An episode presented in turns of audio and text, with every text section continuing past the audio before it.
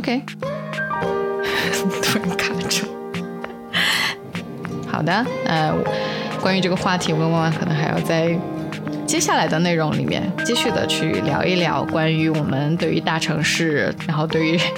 十八线小城市的一些看法跟体验的分享吧。嗯，OK，请保持 Stay tuned 哦。不愧不愧是。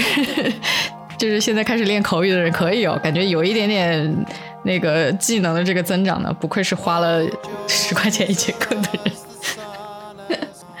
那你还有什么觉得可能不太一样的地方吗？我先分享，我再分享一个我我这里觉得不太一样的地方吧。因为你刚刚说的海南人可能跟你之前认识的成都人或者别的城市的人不太一样，我觉得他。可能有一点啊，就是海岛毕竟还是一个相对于大部分中国内陆城市来说，它比较特殊的这么一个环境。可能相对来说，在那里生活居住的人，就会看上去跟别的城市的人天然的会有很大很大的不同。因为自然环境对人的塑造塑造还是蛮大的嘛。我我自己在槟城这边，其实会发现说它的。首先，它有三个族裔在这里，它种族的这个多样性本来就很多了。如果说就说这个华人这个种族来说的话，在这里我都能看到非常非常多不同的这种嗯类型的人吧。这里的人呢，不知道是不是就是受那个热带国家、热带环境、热带气候的这种影响，大家好像都相对大城市的人来说，都比较习惯于慢生活这个状态。就你说不好听一点，说负面一点，就是你可以说，可能在比较炎热的地区的人，他的 productivity 就是他的创造力、他的产能，可能跟我们所熟知的这种一二线城市相比会低很多。就大家可能不知道是受天气影响，还是说怎么样，什么原因啊？可能在这里的人待久了都是这个样子，都会比较。好像慢慢的生活，你会发现可能有很多的这种生活艺术家，就是 他可能在某个领域他自己比较感兴趣，他真的是会花时间花心血，就除了他工作以外的这个抛除掉他工作的时间以外的时间，他可能都花在他这种爱好的追求上了。比如说这里会存在非常多的这种兴趣小组。就它正儿八经是那种有点像社团的形式，但是现在可能很多的这种大城市逐渐开始有这种习惯了。但是在这里真的是发展了多少多少年了。就像我之前有一次说过，这里比如说会有这种 swimming club 这种游泳工会，还是叫游泳俱乐部什么，它已经存在了上一百年了。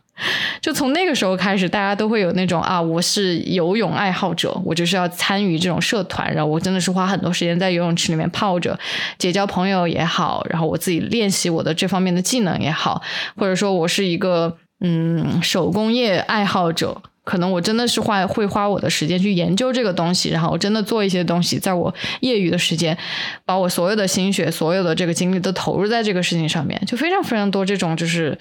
能够去慢慢的花时间去追求自己兴趣爱好的这种人存在，甚至说有些人会把自己的兴趣爱好爱好变成他的工作、他的事业、他的这个主要的营收来源。但是我我自己不是那么的完全的，就是百分之百站位这种方式啊，因为有些人可能把就那句老话嘛，就是把爱好变成工作之后，你是就并不能够欣赏它了，或者并不能够享受它了。但这里会有很多，就是比如说。他自己是对开店感兴趣的，他对开店创业感兴趣的，他可能就会找一些好的铺子啊，放一些他自己好的内容，他自己想要去做，觉得有商业性成功机会的这种内容，这种是可能自己喜欢创业的人，或者说有些人他就是喜欢研究咖啡。那他就会真的是花时间去把咖啡的知识了解透彻，然后自己去开一个咖啡店也好，或者说自己去改装一个小型货车，在货车上面流动性的去贩卖他的咖啡也好。就我看到太多这种案例了。就虽然说可能现在城市里面、大城市里面会有一部分人，他会去选择我要逃离这种朝哎不是朝九晚五了，这种九九六的生活，他自己去发展他的这个爱好，去平衡他的这个工作跟生活，会有越来越人这么去做了。但是在这里，这种偏小型的城市，它是一个常态，就大家并不会以此就觉得你好像因为做了这个事情会高看你，或者说另眼看你，因为对大家来说，这个是一个非常正常的这种状态。所以这个事情对我来说还蛮，嗯，我觉得挺有意思的，就能看到各种各样不同的人类，真的是做一些好像大城市人觉得没有什么效率的事情，然后去追逐自己的真正喜欢的东西，自己的兴趣爱好。我这边我觉得本地的人好像都做的工作都还挺基础的，然后因为因为这边确实很多外来人口，我觉得那些好像好的工作都被外地人抢走了，但是也不能说本地人就。完全没有这些机会，所以我觉得在我们那个度假区里工作的本地人都还蛮优秀的，因为他可以在和全国的应征者中脱颖而出，来到这里工作，我觉得是挺好的。但也可能只是我的一个短视而已，因为我看的也时间也不长。嗯，不管怎么样，我觉得我们俩现在各自在。各自所所在的这种打引号的十八线小县城，可能生活的时间，特别是你啊，还我远远不够。所以我觉得我们可以就是保持一种继续探索的这种心态，多去看看这里的这种人文风情，跟这里当地的人再去接触一下吧。至少我现在觉得，疫情基本上不怎么影响这里的生活之后，我是觉得我要开始大肆的做这件事情了。之前可能在行为上面还是有一些限制吧。嗯。嗯，对啊。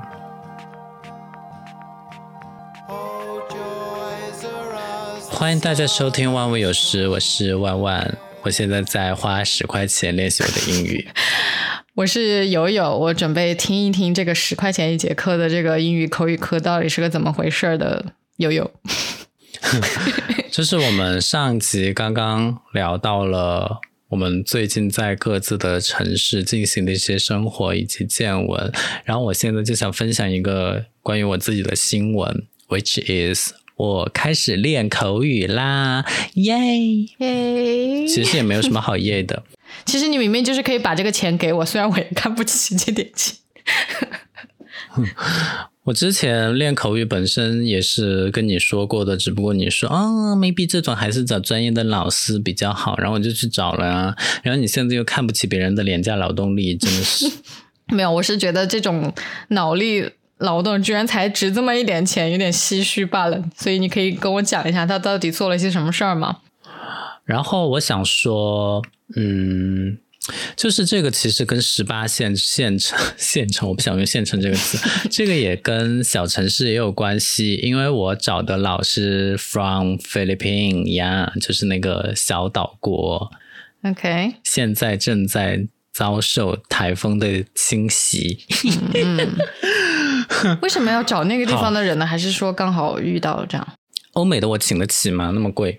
欧美的可是要五六十块钱一节课呢。我这种贫民窟来的男孩呢，就只配一些东南亚国家的 boy 还是 girl 不知道和菲律宾籍的外教 呀来来对聊，我也不知道他们为什么这么便宜，就是但看你充值的那个力度来，就是你充的多，肯定每一堂课的。单单次的成本就会降低嘛，但是它最贵也就十九块钱一堂课，然后最便宜十六块钱，每堂课三十分钟。我反正我觉得这个这是有一个什么平台吗？还是说就是个人的行为？淘宝啊，不然呢？就淘宝上去找啊，然后上面各个国家的外教都有，然后我选了这个便宜的。但是我觉得这个是有一些个人的经验在里面，嗯。第一就是你必须要自己能够分辨出来哪些是英音，哪些是美音，哪些是东南亚音。你得知道人家纯正的发音是什么，才不会被带偏。所以你这个是什么？我这个，我其实我真的上了两节课，听下来，我觉得他们东南亚腔不明显。他们除了讲我的名字，就是讲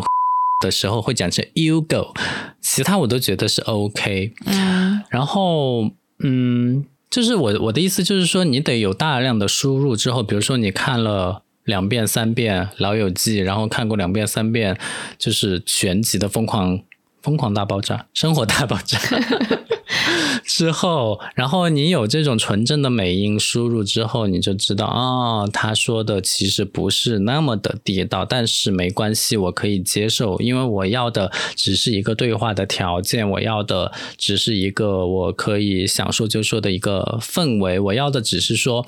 对方不是中国人，我即使在情急之下，我也不可能告诉他中文来缓解现在的尴尬，我就必须要用另外的一种，就是英语的另外一种形式去描述我要表达的东西。对，这一点是非常重要的，就是你把自己限制在一个只能说英文的环境里面，然后对你英文能力的提升是突飞猛涨的。是啊，所以我就是用。小小的金钱就办到了这么大的一个大事，而且还是一对一的。虽然虽然就是嗯十多块钱，它只有半个小时，但是我可以两个小呃两节课两节课的预定它的时间，相当于一个小时才三十多块钱。你想想，如果我请个健身私教，头脑简单，哎，sorry。什么？就是四肢发达，但是 头脑可不一定简单哦。但是他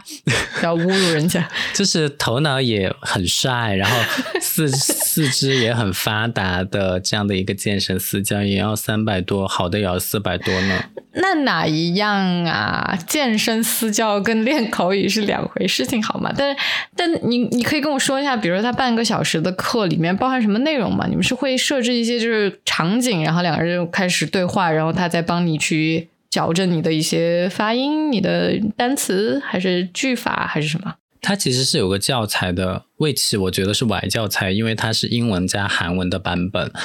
But anyway，我其实本身要的也就是一个氛围，我要的也就是一个环境，所以，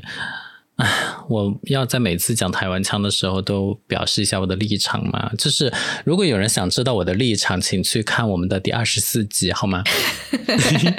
然后。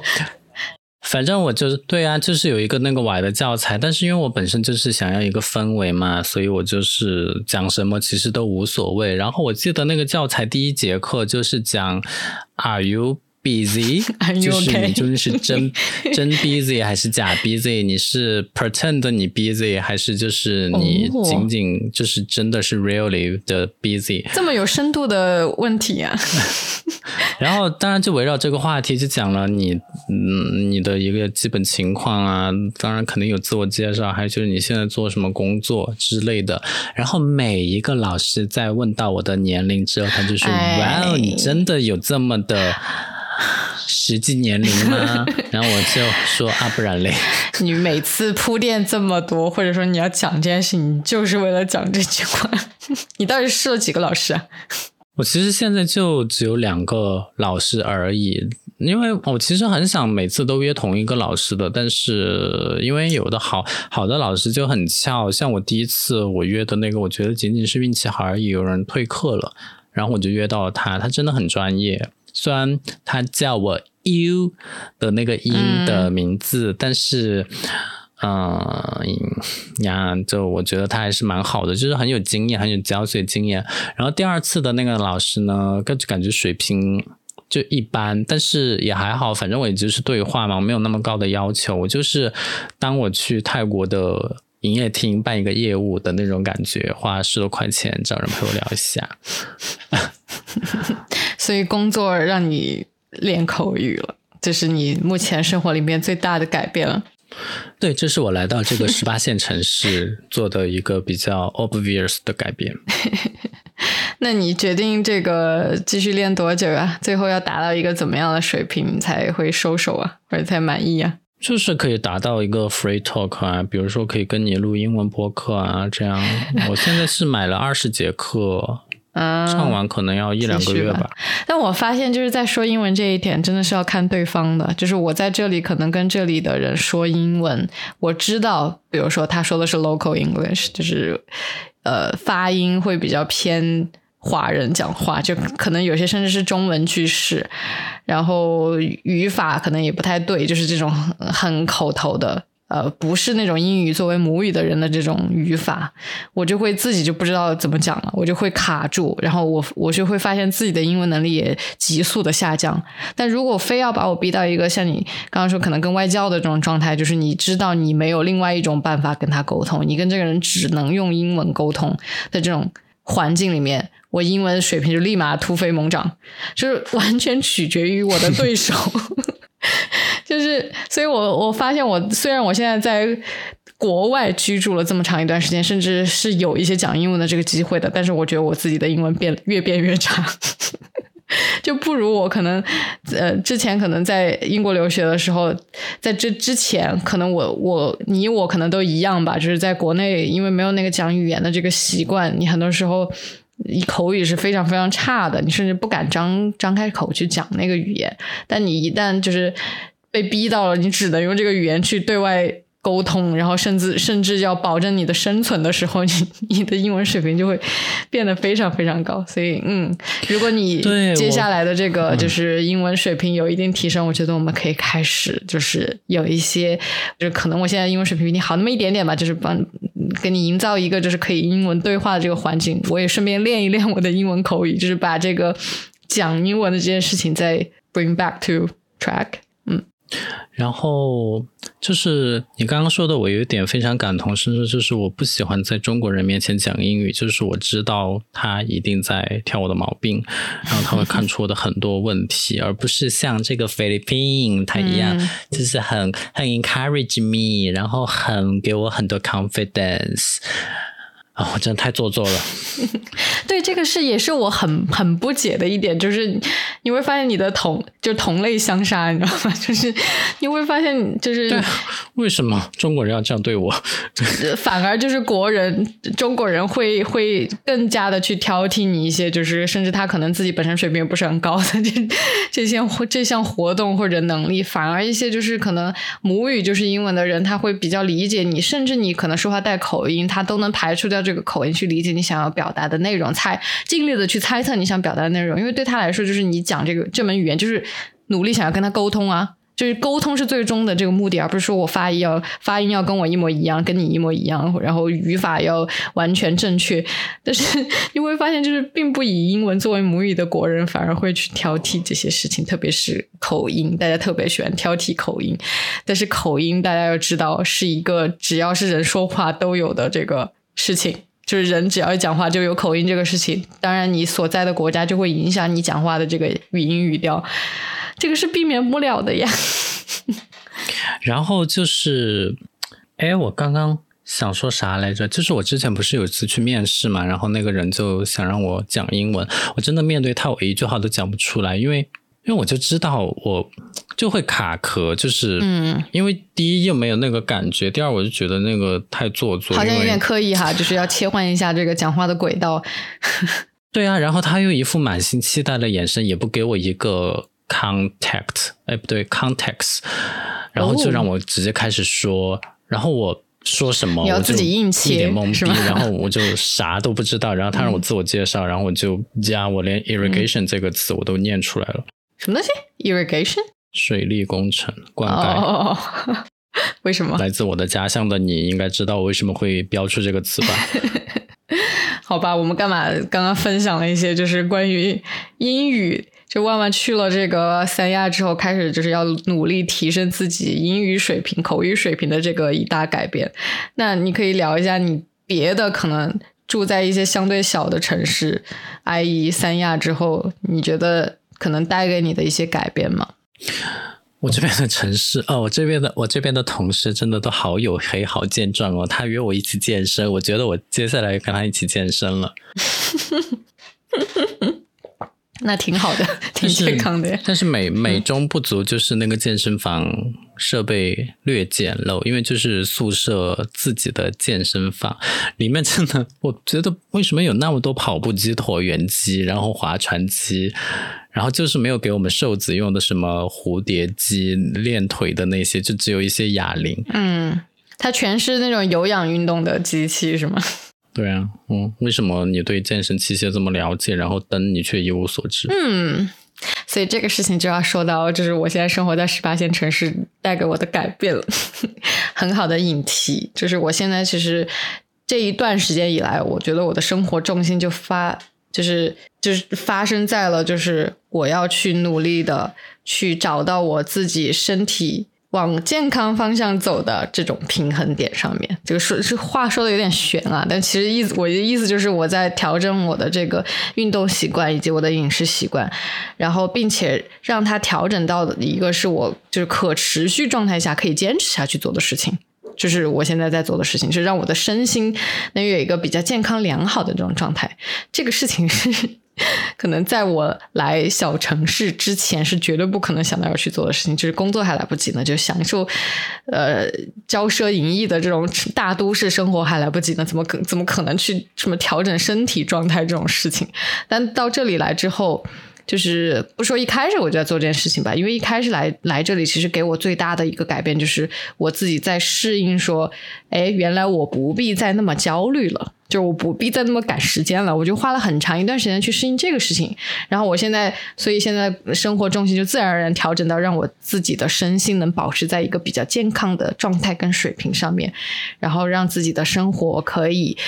懂得怎么样去慢慢的生活，懂得怎么样去可能花时间在煮每一顿饭，然后花时间在一些就是平时可能真的是看起来就是效率非常不高的一些事情，比如说我刚刚花了八个小时时间跟我的生活伴侣一起拼了一套乐高，就是连夜拼这个东西，就是之前的我是不可能的，这怎么可能八个小时拼乐高？然后包括那个。上一期在讲那个慢生活的时候也讲过的，就是开始，就是慢慢的跟猫一起玩啊，养猫啊，撸猫啊，养植物呀，包括现在我又重拾了这个看书的一些习惯啊，其实就是，嗯。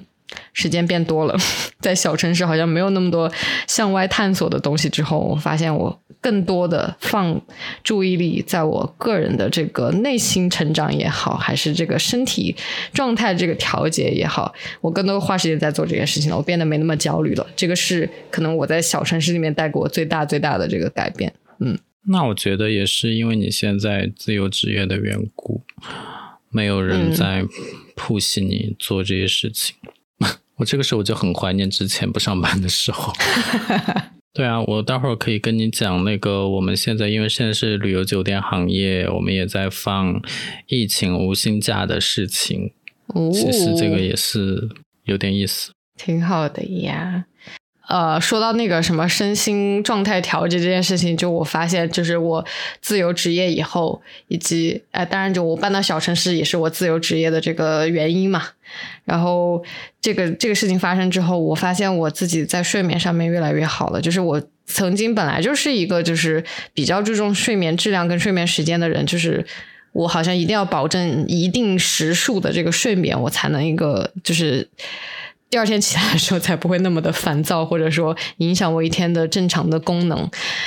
我本来就比较看重这件事情，但是我发现我在这里来了之后，我会更加的，就是去必须要满足这件事情，就我觉睡的极其的充足。这件事情是对我的，我自己觉得对我的身心的这个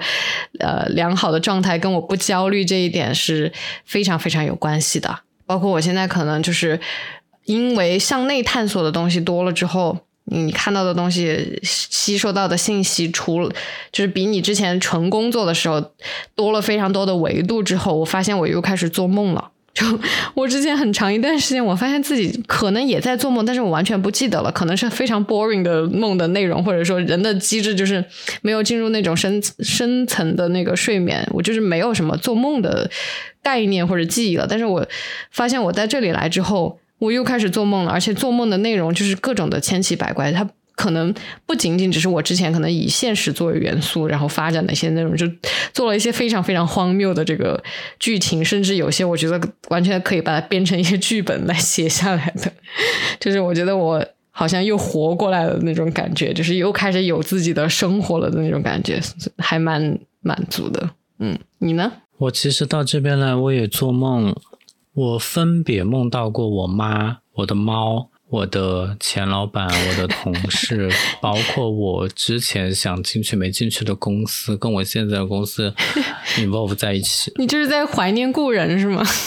就是搬来一个新环境之后，在怀念过去的人跟事。我觉得过去和现在的人和物都是有的，因为嗯，怎么说？这是我昨天做的梦，非常奇怪。就是我梦到我在国外的，我现在工作的这个品牌里面工作，然后我回到国内，我去了我之前想去面试，但是别人没要我的那间公司，然后那间公司呢又接了我国外的那个品牌当客户，然后他们就在办公室里面开始挖游泳池，放水进去养鱼 当水族馆，什么鬼？就是把它融合在一起了，是吗？就是你现在的工作环境跟之前的这个什么面试经历，对，而且我我到现在还清楚的记得他们是在办公室。可能你电梯间进去往右拐，然后他们就在那边挖了一个池塘，然后里面有各种各样的鱼，就是我现在工作这个品牌的水族馆里面养的那些鱼，我还可以叫出来名字。然后我还进去弄弄得我一身都是湿的，然后我的那个主管还说：“哇，为什么你衬衫都不脱就跳进去，巴拉巴拉之类的，这很神奇，或者很神。”所以你经历了那场测试了吗？已经？对啊，就完成的很好啊。是吗？毕竟，毕竟我也是个考试达人呢。哦，所以你是完全程用英文讲的是吧？当然不是啊，我全程用中文讲的。哦，我以为是用英文考试呢。哦，用英文考试，我直接去国外工作好了。我还在这儿。那中文完全不用担心你啊，你肯定完成的很好呀。但是我想说，如果当时什么高考啊、考研。我能有这么用功就好了，就把这些东西都背下来，这么多数字。我高考的时候，我真的是数学公式我一个都不记得，就那些复杂的公式怎么能够把它记下来？什么还要还要把它们变形，然后。A 什么加 b 之类的哦，那个 sin cosine 的那个 什么三十度等于零点五还是一，我 完全分不清楚。怎么说到高考上来了？所以你现在是觉得你成年之后，就是有在一定环境条件下面要去可能努力攻克一件事情的时候，你的记忆力也好，你的这个专注度也好，是高于你曾经作为一名高考生在学生时代这种记忆力跟专注度的是吗？我觉得我高考的时候就是一个弱智儿，就是一个低能。然后我工作之后，反而我都不知道我现在记性居然这么好。我还背了我那个企业文化什么某某八件事，然后还是按顺序背的，就是品牌就是。八件事，他第一件事是客户优先，第二件 我为什么要现在开始背？第二件事情是那个企业家精神，然后接下来依次是什么？F C to M 生态思维，持续创新，不断进步，快零点零一秒竞合。这个不懂，什么 F C 什么什么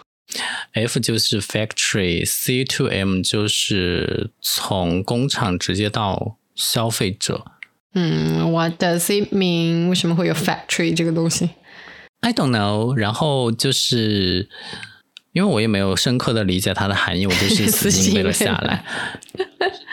作为一个成年人，你好意思死记硬背吗？不应该理解它背后的深意吗？可是我真的背下来了。然后就是竞合完了之后，就是。永不毕业的大学，然后就是坚持做对的事、难的事、突破需要时间积累的事。哇，感觉吸收了很多，就是互联网企业的一些企业文化的一些用词造句，哎，什么企业家精神啊，干嘛干嘛的。反正就非常让人无语。我其实不喜欢这种这种很民营企业的这种 slogan，但是没办法。然后就不得不说到我们那个那个叫啥放无薪假的事情。嗯，就是因为现在入住率也没有回升嘛，然后他可能觉得请这么多人，因为我们整个度假区员工有两千多个人，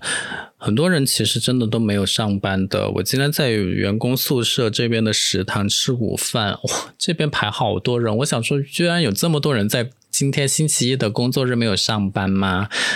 虽然他们是倒班比较多，但是真的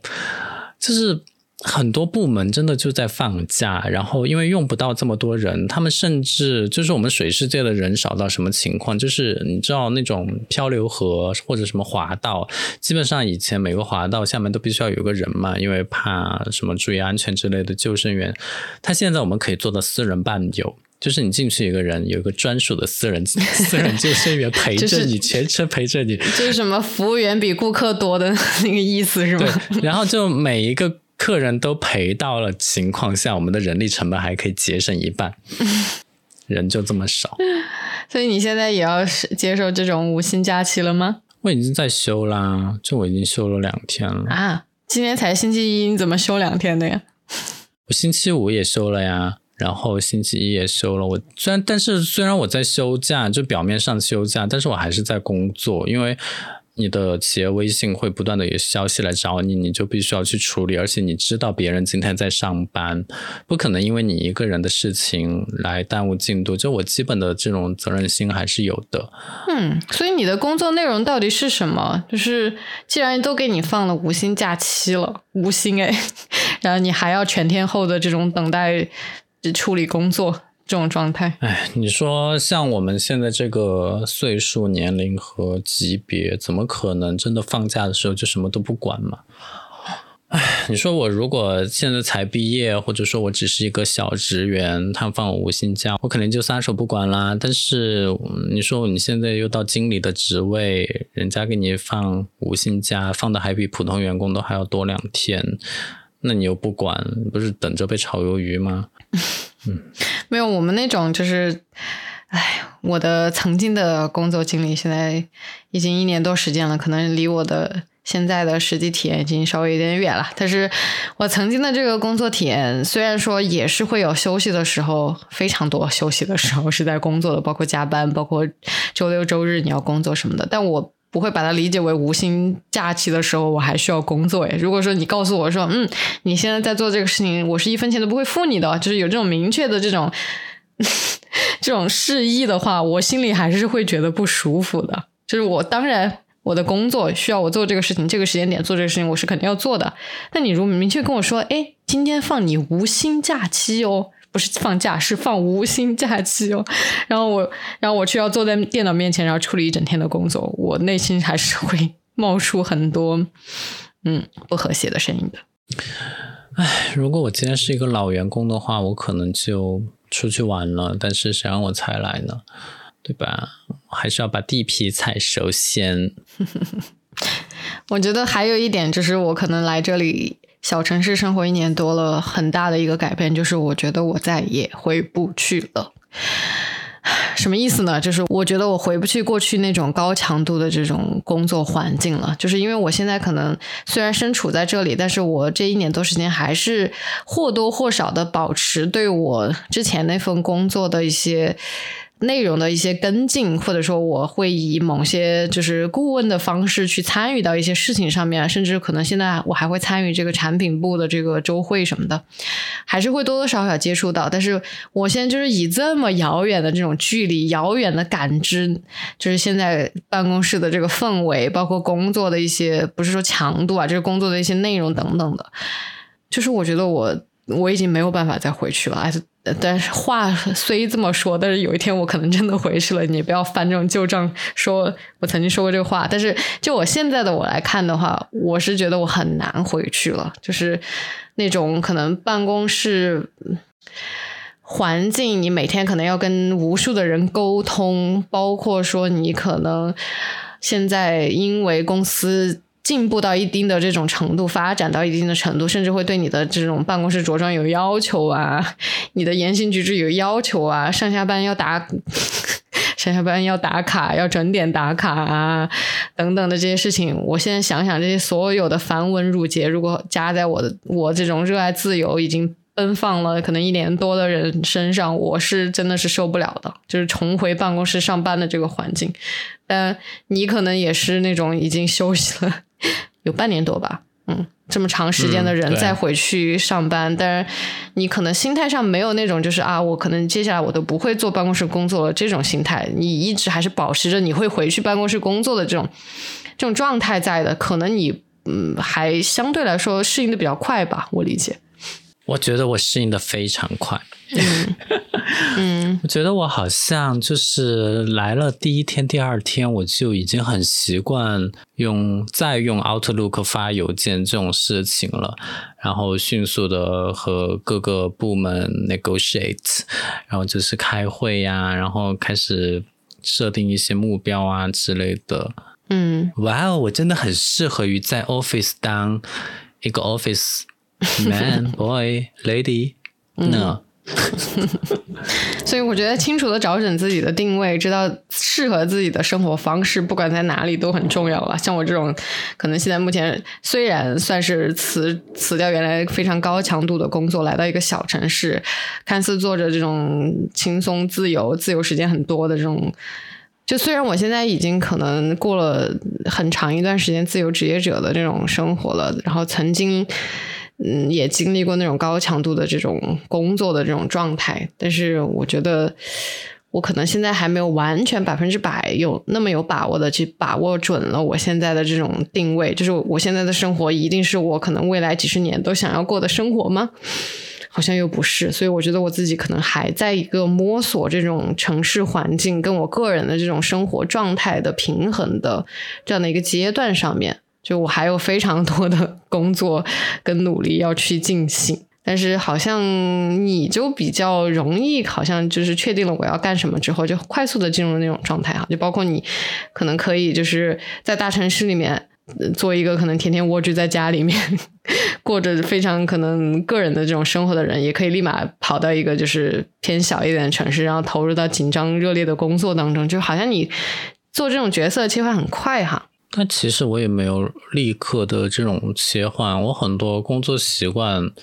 都是，即使我在我没有上班的时候，我也通过录播课啊这种来保持着的。因为我觉得我做这个播客和我现在的工作内容很相关，都是一种对于品牌的管理啊、规划呀、推广啊之类的。啊，虽然播客没有怎么推广啦，但是反正你从我建立这个播客的这个平台，我们的视觉，我们的一些文字，你也能看出来我对于它的一些要求，所以我其实是很适合做这方面的工作的。那我现在主要在度假区呢，就是负责一个剧场的推广，那现在非常的糟糕。对他现在，我这个可以说吗？我说了会被开除吗？就是，就是他现在情况非常的不乐观，因为他甚至没有演出。我在推广一个没有演出的剧场。它是一种什么类型的剧场呢？是演舞台剧还是演什么剧呢？其实这种剧场每个度假区都有，你比如说像迪士尼，它就有它它那个园区内就有什么《冰雪奇缘》啊、《加勒比海盗》啊，然后这种是，但是它是有这种知名 IP 的地方呀。但是我不知道你们会有什么。对，但它剧的形式是一样嘛？剧的形式是一样的。然后迪士尼它的园区外就有什么华特迪士尼剧场会上演《美女与野兽》，那个是一个歌舞剧。或者你也说可以说它是音乐剧，那我们的剧场因为我们在海边，所以我们是以水为主的。什么海豚湾、海豚之恋？你们会是什么剧？以水为主，然后就有一些水上芭蕾啊、空中杂技啊之类的一些，嗯，还是以杂技的项目，但是又是水上的项目的这种结合。但是我觉得好像中国人。嗯，我也不能说中国人吧，就是这部分观众对于杂技其实是不太感兴趣的，因为上海迪士尼里面的那个杂技就是人猿泰山，它就垮了，它就停演了。这人家迪士尼的团队专门为人猿泰山修了一个剧场，然后用来演杂技。然后现在那个杂技停演了，那个剧场现在给旁边的飞跃地平线来排队用。嗯，你知道的好清楚啊！但是你刚刚一旦说那个就是杂技两个字的时候，我就觉得哇，好像是八十年代还是九十年代的产物，就是好像当代中国人或者特别是年轻一代人对杂技是没有什么概念的啊。大家听上去不是一个特别吸引人的这个剧的形式，嗯。因为我觉得杂技或者马戏这种形式在国外很流行，像拉斯维加斯其实是有很多太阳马戏团的在演剧目，但是我们国家这甚至进剧场都很少吧。现在大家流行的是去电影院，而不是去剧场看剧。其实成都也有一些剧场，呃，跟电影院的屏幕数量比，绝对是偏少的。就可能成都这种，当然当然，现在剧场文化可能更多是一些偏小众的流，呃，完全不流行的文化了，就是会有一派文艺青年会要去看剧。就包括说，可能之前我在北京住的时候，也会很多人去看什么孟京辉的他自己的那个剧场啊，或者说看一些更偏现代的实验性的剧啊，呃，也有，但是它更多是好像是文艺青年的小型狂欢、小型庆祝，就是不是一个非常主流的这种。类型，但是你像你说的，像迪士尼这种，我理解它比较流行。是第一，是你进入到了它那个就是迪士尼的整个的园区，你会感觉好像去它剧场看一个剧，本身就是它的体验的一部分。第二呢，它又这些剧它本身又跟一些非常知名的 IP 进行了绑定，就是甚至以它为原型去创作出来的一些东西，你会觉得你坐在那里是观看了一场秀，观看了一场声光电的这种绝美的这种呃演出。你会觉得说你这张票价是值得的，就它会包括在剧的形式上面用到的一些科技上面都会有一些突破跟创新，所以我理解它更多是像这个娱乐园区里面的其中的一个非常好的一些体验内容。但我不知道你们以水或者说以海洋作为主题，大家会想要看吗？看高空跳水，看空中飞人。就 something like that，而且关键是它有一个致命的缺点，就是它的剧场很大，然后演员数量又没有那么多，所以整个剧场如果人没有坐满，就会显得很空。所以演员是专门为这个剧院服务的，他不不会有一些外来的一些演出吗？不全是专职演员，就是还是有一些聘请的，就是按件计费的演员，你要演出才有酬劳的那种。那你的工作会涉及到攒一些局吗？就是你自己去攒一出剧，然后邀请谁来当导演，谁来当演员等等之类的。不是啊，那个是驻场秀，是固定的班底，然后有剧情的，只能演那个，就那个舞台就只演那出剧。所以我说跟迪士尼很像，因为人猿泰山的剧场就演人猿泰山，加勒比海盗的剧场就演加勒比海盗，嗯，冰雪奇缘就演冰雪奇缘，就没有别的剧可以演。它不是锦城艺术宫，什么剧都可以演，嗯，它就是。那个剧的剧场，嗯呀，对，就是。那你像我们去三亚那么多次，我根本就没有听说过 三亚千古情，你没听过吗？这也是剧啊，没有。所以你怎么搞？丽江、怎么丽江、印象、刘三姐之类的，这也是这个当然这是知名的剧剧啊。但是，但我们那个剧就是没有那么的知名嘛，现在就是想让它多一点人气嘛，所以。他们就找上了我，但是我呢，我我只我只能说，我现在先从品牌管理方面让它变得更规范一点。至于推广的东西，你销售额的东西，我觉得我，你觉得你是可以去影响内容的吗？还是你只能通过营销方式去改变它现在的销售格局？我肯定不能影响内容啊，内容是导演组做的事情，我们。做的是依照内容来确定我们的这个传播和推广的手段。嗯，我当然知道它很多缺点，所以我在传播的时候就会不提这些缺点，去主要宣推它的优点。这个也其实是现在大多数商品或者产品，各种不同的商家在宣传时候非常。就是熟练运用的一个手段，就是你们在看一个商品的介绍的时候，你不要看他说了什么，你要看他没说什么，他没说的才是重点。所以我现在看一个商品，我的重点都会放在他什么东西没有说，是不是他材料没有说？如果说，比如说我今天买一个水龙头，它如果是什么不锈钢什么三零四的材料，它一定是大写特写；它如果没有写它的材料，一定是 PVC，就是塑料的。嗯。这是一个小技巧，但你这种这种思维方式的话，是非需要非常强的这种结构性思维、系统性思维的。就是你待过这行，你写过那个文案，你知道什么是这个产品的要去写的一些维度，然后你再去对比说他现在已经给你展露出来的东西，然后再看它的欠缺，感觉是一个普通人很难拥有的技能。但是，嗯，大家可以共勉一下，可以往这个方向靠一点了。哎，其实你会买东西，你就。就类似于久病成良医，就是你买的多，你就会看，你就会写。嗯，对。所以你现在嗯有一个非常艰难的，哎，不能这么说，就是有一点挑战性的工作在手。嗯，就是剧情我不能影响啊，但是你让这个品牌变得更规范，然后有发出一些声音来，这些是可以的。但是你说是不是每一个就是？就我是这样想的，我还是拿刚刚的迪士尼做例子，像迪士尼这么爆火的项目，里面都有一个剧场停演，我这个算什么？我这个至少还没有停演，嗯，就是它只是因为现在客流不佳，暂时停演，但是马上又会复演。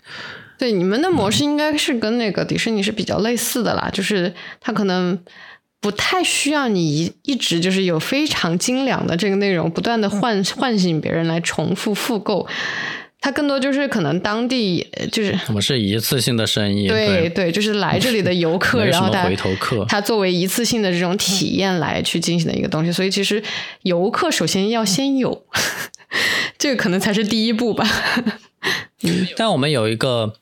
我们有个非常大的 bug，就是我们是收费剧场，迪士尼是一票制，他进园的时候就付过钱了，里面看剧是不用再给钱的。嗯，我们只有住宿。是类似于一票制，就是你去玩水世界水族馆，这个钱是包含在你的住宿费里面，但是你看剧是要另外收钱的。嗯，除非你订的是非常高级的套房会送票，不然你看剧要花钱。然后一张票的价格还定的死贵，就非常符合三亚的物价。你恍惚间你会以为你在上海看剧，因为一个一张票就二九八，然后搞优惠活动也不会低于两百块。嗯。所以你就要把它放，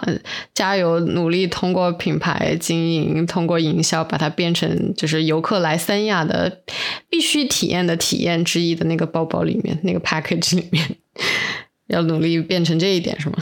嗯，我其实最开始来的时候，我。是没有什么信心的，但是我自从参加了我们总监的那个会之后，我发现总监的想法跟我差不多，就是大家都能看到他现在的缺点，这个其实是对的。就是我们在做一个产品的时候，我们要认识它，我们要了解它的不足之处，然后我们才有办法去改进它。所以。现阶段它确实是有很多不足，但是我觉得我是有机会和时间去把它变得更好的。毕竟我是一个有强迫症的人。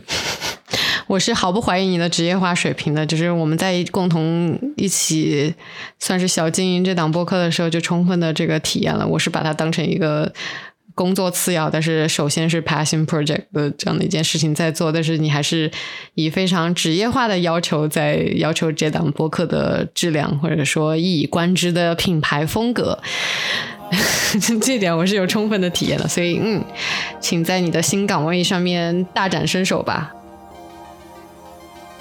好，我们接下来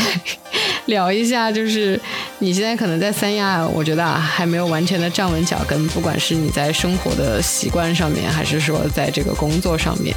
那如果一定要让你去想象一个你最理想的生活的地点跟方式，你会有怎么样的选择呢？